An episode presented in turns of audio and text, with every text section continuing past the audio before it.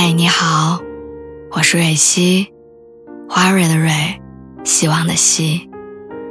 今天你还好吗？无论你在哪儿，无论今天你经历了什么，我的声音都会一直陪着你。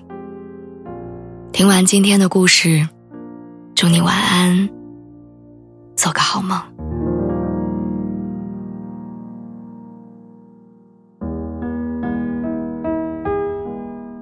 我不知道从什么时候开始，我发现身边的人对自己都变得非常苛刻。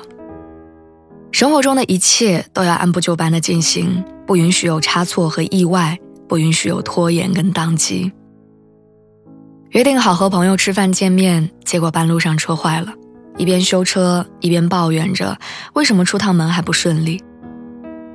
看到身边的人接二连三的恋爱结婚。而自己连个男朋友都没有，就开始焦虑自己被同龄人拉下。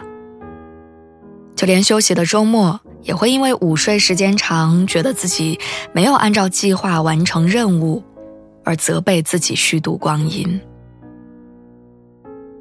然而，我发现，越是不允许失控，越是希望一切都能够按照自己的想法进行，生活反而越容易失控。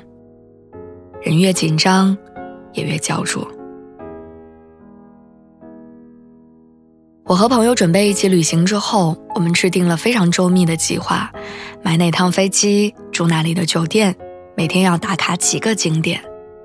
我们都明明白白的列在表格里，重点项目标红，备选项目标黄，完成了标记打勾，没有完成的要找机会完成。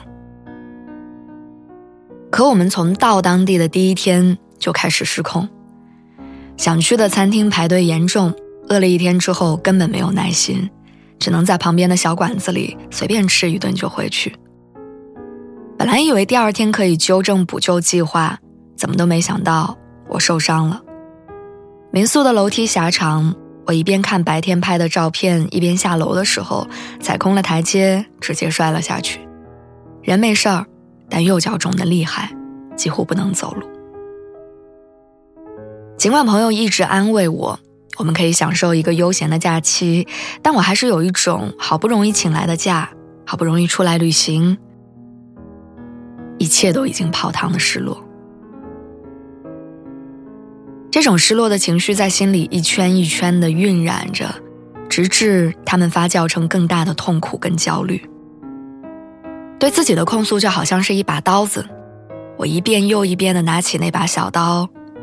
刺向自己，越是害怕意外的发生，越是容易发生；越是想要走在秩序当中，越是会被无序干扰。人生也是墨菲定律，不允许自己浪费时间，不允许自己不完美，不允许自己失控，不允许自己被落下。我们这代人就好像是上了弦的机器，只会按照定好的路线前行。我没有去成计划了很久的雪山，但在民宿中和几个新的朋友组织了一次烧烤。我没有吃到人人推荐的当地美食，但在屋顶上看到了一场盛大的落日。我们害怕失控，其实害怕的是自己没有成为理想中的样子。但在和世界不断交手的过程中，我们又不得不接受，有些事情就是做不到，有些意外避免不了。我想起很久之前看过的一个视频，一位女工程师从韩国跳槽到美国硅谷，本来以为实现了更高的追求，去了之后却发现自己达不到自己设定的优秀标准，因为这个原因，慢慢的不敢出门见人。不停的吃东西，失眠加重，心跳加快，呼吸都变得困难。他开始怀疑自己，觉得自己一无是处，每天在恐惧当中活着。